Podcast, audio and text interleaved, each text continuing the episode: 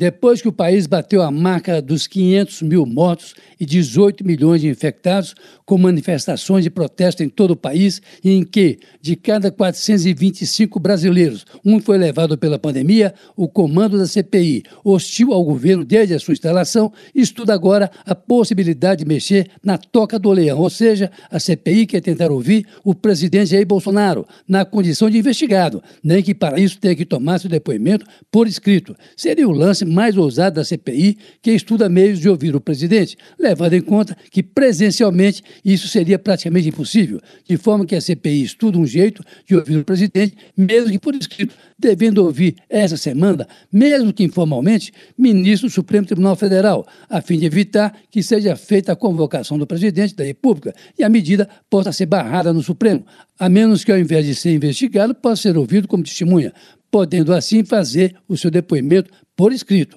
o que não deixa de ser um assunto delicado, sobretudo para quem vive as turras, ora com a CPI, ora com o próprio Supremo Tribunal Federal Eustáquio. Tem sido assim desde as eleições presidenciais de 1989. De lá para cá, nenhuma eleição para a presidência da República deixou de ser polarizada, o que reafirma a possibilidade de as eleições de 2022 continuem assim também polarizadas, a despeito dos esforços que se fazem para quebrar essa bipolarização, que alcança também, olha só, também em Minas Gerais, com as candidaturas do governador Romeu Zema e o prefeito Alexandre Calil, cada dia com um diálogo mais áspero um com o outro. Em 1989, quando disputaram Fernando Collor pela direita e Luiz Inácio Lula da Silva pela esquerda, ainda se tentou uma terceira via com o paulista Mário Covas, que, no entanto, fracassou, ficando no quarto lugar, atrás de Leonel Brizola, sem nunca ter tido chance efetiva de chegar em primeiro lugar. Na eleição seguinte, Fernando Henrique surfou na iniciativa do vice Itamar Franco, que assumiu no lugar de Colo,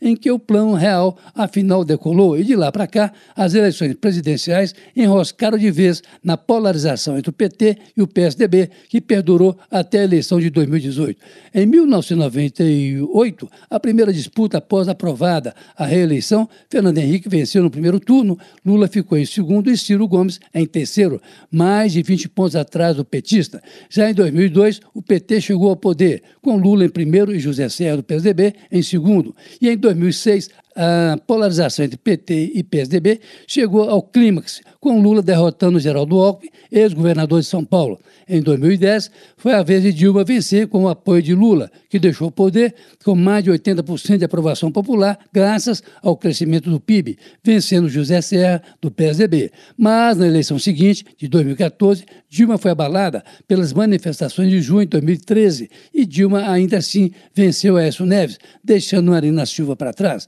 Em em 2018, a grande virada, com Jair Bolsonaro vencendo o petista Fernando Haddad, depois de Lula ser barrado pelo TSE, disputa que deverá se repetir agora que Lula readquiriu seus direitos políticos após o Supremo Tribunal Federal se manifestar nesse sentido, o que fará certamente com que Lula e Bolsonaro se enfrentem na disputa presidencial de 2022, apesar dos esforços para que se encontre uma terceira via cada vez mais distante. Carlos Lindeberg, para a Rádio Tatiaia.